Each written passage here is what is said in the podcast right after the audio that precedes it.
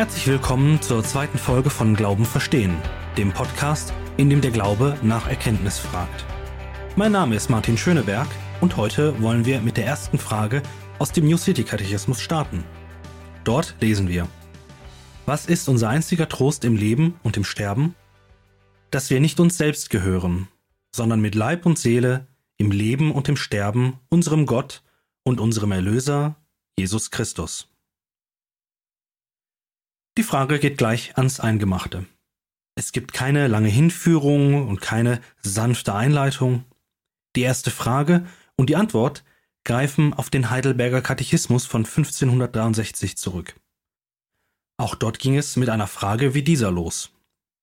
Der Katechismus beginnt mit einer Frage, die letztlich für jeden Menschen unausweichlich ist.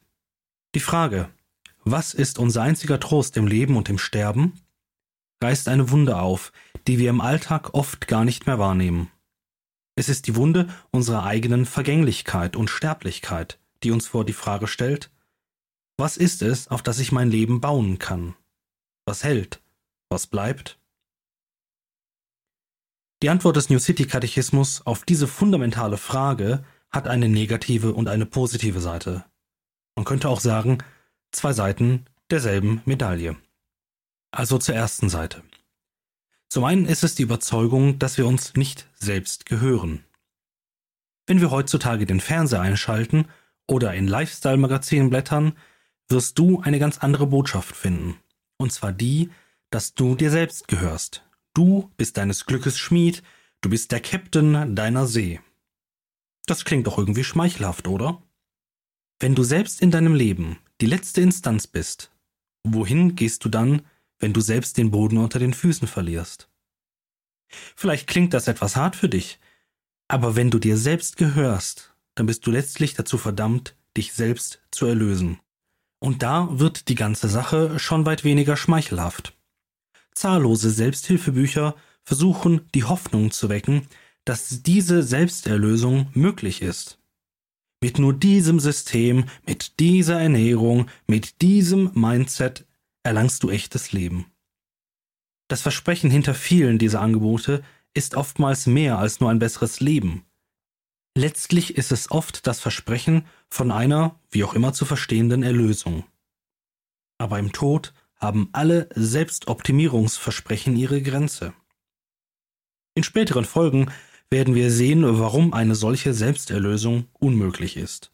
Momentan reicht es aus, festzuhalten, dass wir uns nicht selbst erlösen können. Nun zur zweiten Seite. Wenn wir als Christen nicht uns selbst gehören, gehören wir dann niemandem? Dieser Ausdruck Ich gehöre jemand anderem führt möglicherweise bei dir zur Beklemmung. Denn ein Mensch kann keinem anderen Menschen gehören, oder? Das klingt doch nach Sklaverei, einem Leben in Ketten. Und es ist wahr, kein Mensch kann einem anderen Menschen gehören, wie mir mein Schreibtisch gehört.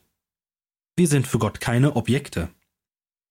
Doch als Christen dürfen wir erkennen, wir gehören Jesus Christus.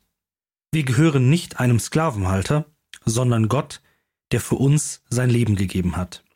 Dieser Jesus ist nicht unser Halter, sondern unser Erlöser.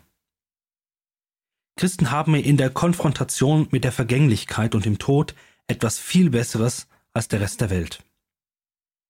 Christen finden ihren Trost nicht in sich selbst oder in der Vorstellung, dass sie ihr eigener Herr sind. Christen werden nicht gehalten durch eine Idee oder eine Moralvorstellung. Nein, unser Glaube baut auf eine Person. Jesus Christus. Es ist nicht das Was, das uns hält, sondern ein Wer. Und das ist ein unendlicher Unterschied. Vielleicht klingt das alles noch weit weg für dich. Möglicherweise magst du dir noch gar keine Gedanken über solche gewaltigen Fragen machen. Und vielleicht bist du gerade etwas verunsichert aufgrund der Tatsache, dass so ein Katechismus mit so einer schweren Frage gleich beginnt. Aber die erste Frage weist auf etwas Wichtiges hin. Der Grund, warum wir uns hier mit christlicher Lehre auseinandersetzen, ist nicht, dass wir gerne eine gedankliche Anregung hätten. Vielmehr geht es bei christlicher Lehre immer um das Leben, und zwar in all seinen Facetten. Was gibt dir also Trost in Anbetracht deiner Sterblichkeit? Lass es mich in einem Bild beschreiben. Die meisten Kinder lernen an der Hand von Mama oder Papa laufen. Am Anfang ist das mehr ein Herumstolpern. Das Kind hält sich an der Hand der Eltern fest. Aber wenn es stolpert und fällt, dann ist es nicht die Kraft des Kindes, das es auf den Beinen hält, sondern die starke Hand der Mutter oder des Vaters. Im Glauben sind wir wie Kleinkinder. Das, was uns in Wirklichkeit hält, ist nicht unsere Kraft und Stärke. Ich würde sagen, es ist noch nicht mal unser Glaube. Was uns hält, ist Gottes Kraft und seine Gnade.